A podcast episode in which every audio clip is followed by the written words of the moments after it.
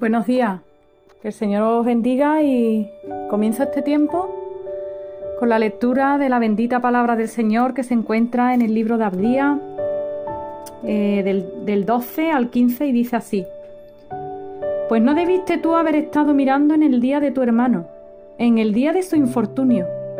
No debiste haberte alegrado de los hijos de Judá en el día en que se perdieron, ni debiste haberte jactado en el día de la angustia. No debiste haber entrado por las puertas de mi pueblo en el día de su quebrantamiento.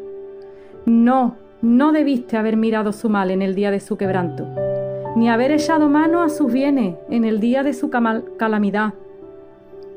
Tampoco debiste haberte parado en las encrucijadas para matar a los que de ellos escapasen, ni debiste haber entregado a los que quedaban en el día de angustia, porque cercano está el Señor sobre todas las naciones como tú hiciste, se hará contigo. Tu recompensa volverá sobre tu cabeza. Fíjate que el libro este de, de es el más cortito del Antiguo Testamento, pero cuánta profundidad hay eh, y cuánto podemos meditar en ello, porque precisamente trata de, la humillación de Edom, ¿no? de los edomitas, eh, descendientes de, de, Esaú. Cómo se alegró el día del infortunio de su hermano, de Judá, descendiente de Jacob.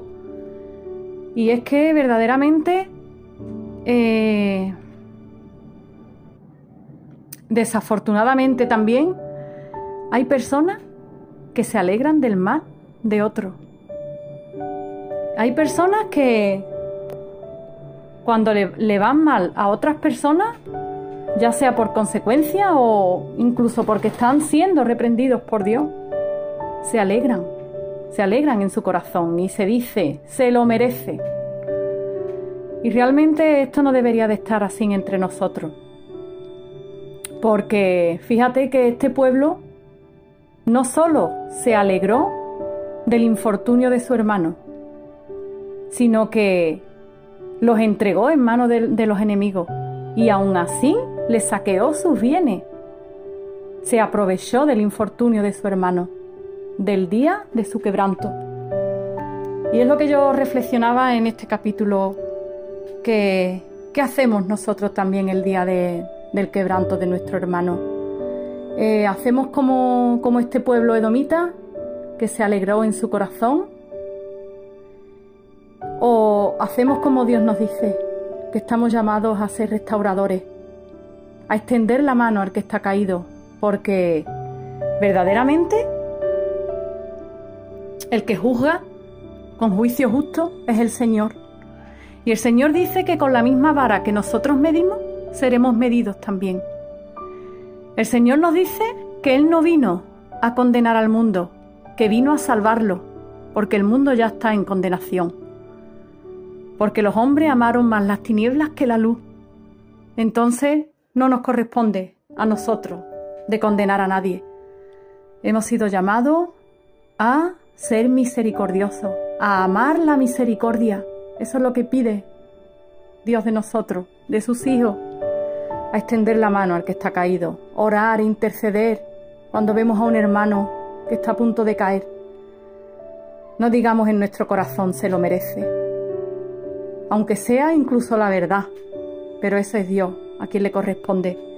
Y es lo que en esta mañana yo quería que, meditáramos en nuestro corazón que no seamos como este pueblo edomita, que creía estar en las alturas porque había alcanzado riqueza, poder, fama, y creía un pueblo que no, que no, no necesitaba de Dios, un pueblo orgulloso. Pero Dios dice que humilla al orgulloso y levanta al humilde.